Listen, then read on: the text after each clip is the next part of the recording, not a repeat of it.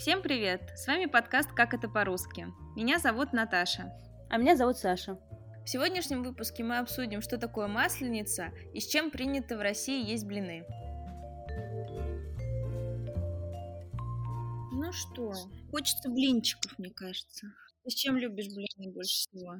Я больше люблю сладкие блины, чем соленые. И э, мой любимый это со сгущенкой. А твой? Слушай, ну я вообще, в принципе, люблю блины. Я их могу есть и, как говорят, пустые блины без всего.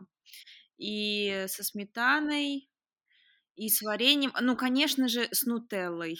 Это очень вкусно, но это, правда, не, не русская традиция. Но, тем не менее, это очень вкусно. Вот. Не знаю, мне кажется, любые блины, любые. Кстати, да, в пустые блины, когда не самые вот прям с пылу с жару, такие горячие, это прям вообще можно без ничего есть. Ну да, потому что, не знаю, ну, еще в каждом доме просто есть свои какие-то традиции, как, как готовить блины, свой какой-то рецепт.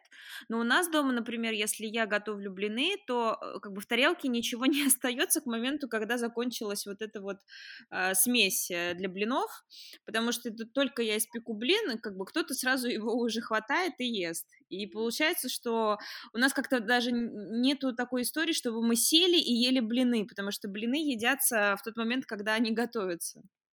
Ну, у нас, кстати, вот еще э, очень любят э, именно на масленицу есть блины. Вот бабушка привозит такой творог жирный достаточно, ну, э, и его с вареньем, с черносмородиновым вместе вот так вот заворачивать, если как в рулет такой, это прям очень вкусно тоже. Очень вкусно, очень вкусно. Ну, кстати, знаешь, э, будет, э, к слову, рассказать нашим слушателям про то, что у нас есть эм, слово «блин», которое в русском языке употребляется как... Эм, ну, оно часто употребляется, когда, например, что-то не получается, или ты что-то забыл. Вот, например, э, ты вышел из дома, и около лифта ты понял, что ты забыл ключи, и ты скажешь, блин, ключи забыл, а и возвращаешься обратно. Ну, то есть это на самом деле, да, это слово э, используется, когда хочется выразить какую-то эмоцию, связанную с недовольством. Э, вот тогда говорят блин. Да. Ну и еще, к слову, будет поговорка «первый блин комом», про то, что не все с первого раза получается, потому что действительно, когда замешиваешь э, э, вот эту смесь для того, чтобы приготовить блины и выливаешь первый раз на сковородку, иногда получается ком, получается, что ну и да, это, это, это выражение, в общем, часто используют, э, когда э, человек что-то делает в первый раз, и у него не сразу получается. И тогда используют выражение «первый блин комом», что как бы, ну, ничего страшного, в первый раз всегда случаются ошибки, и, в общем, не все получается иде- иде- идеально. Да, да, да, да, да. А еще, кстати, есть такое выражение, вот, может быть, ты его, кстати, лучше объяснишь, потому что я даже не знаю, э, не все коту масленица смысл этого выражения э, такой, что не всегда все будет легко, как я понимаю. А, это, наверное, потому что во время масленицы котам э, достается много всякой вкусняшки, там э, сметана, молоко. Ну да, то есть не все коту масленица, что не всегда все будет э, легко, благоприятно и э, без каких-то трудностей. Но на самом деле, мне кажется, это уже более такая устаревшая поговорка. Я помню, как учителя в школе всегда говорили, что, например, кто-то получил пятерку, и потом следующая какая-нибудь контрольная, и этот человек получает, не знаю, три. И учительница могла сказать, вот, не все коту масленица. Да, да, это очень такая школьная тема, это правда. Тебе вообще не хватает масленицы как праздника, или для тебя это что-то проходящее? Слушай, ну вообще я вспоминаю Масленицу с большой теплотой, потому что, когда мы учились в школе, я помню, что это было целое такое событие, к нему готовили, готовились всей школой, либо готовили в школе эти блины там в кабинете труда, либо каждый приносил, в общем, какое-то количество блинов, и в конце, после уроков, все собирались, их ели. Ну и плюс это, конечно, ассоциируется очень сильно с зимой, настоящей такой зимой, когда уже февраль, много снега, и ты играешь, там, идешь на улицу, играешь в снежки, своими одноклассниками. Э, это такое очень радостное событие, да.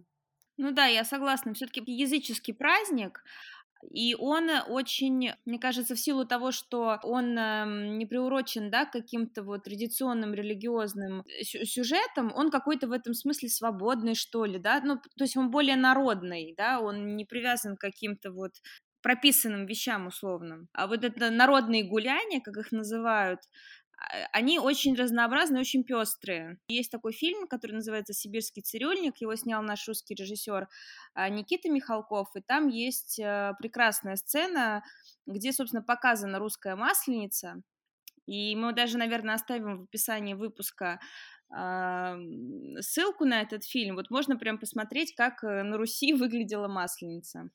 Угу, обязательно. По традиции вообще вот как э, язычники делали, они в конце Масленицы сжигали чучело, да, такую фигуру в форме обычно женщины, по-моему, да, в такой юбке широкой, а, значит, э, на шесте, там из всяких старых, из всяких старых тряпок ее делали там обычно. Я помню, что в школе как раз мы чуть ли там не каждый приносил какую-то старую там футболку или юбку или что-то такое. В общем, все из школы делали это чучело, и в конце его сжигали, и это был такой ритуал, который символизировал уход зимы и приход весны. И масленица тоже каждый год э, конкретные даты меняются, но обычно это конец февраля, начало марта, и получается, что как раз это совпадает с таким, э, ну, в России, во всяком случае, самое холодное время зимы, это февраль обычно, там, где температура там минус 20 и ниже бывают.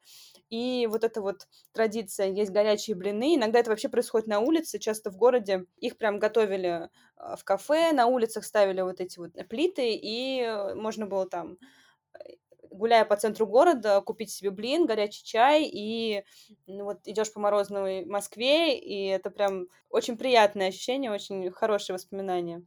Слушай, на самом деле я подумала, что вот э, так по крупицам можно собрать, э, на самом деле, целый лист того, чем можно заняться в России зимой, и почему иностранцам не стоит бояться русской зимы, потому что, ну, где-то еще в какой стране мира ты сможешь стоять на морозе минус 20, есть горячие блины и быть при этом абсолютно счастливым человеком. Мне кажется, нигде. Можно посоветовать точно поехать, э, ну, когда закончится пандемия, когда вновь откроются границы, мы все обретем счастье полетов э, между странами, обязательно приехать на Масленицу в Россию. Мне кажется, это такой незабываемый опыт прекрасный, и он абсолютно уникален. Мне кажется, такая чистая русская традиция, вот э, когда, знаешь, это мороз, и при этом горячие вот эти вот блины чудесные.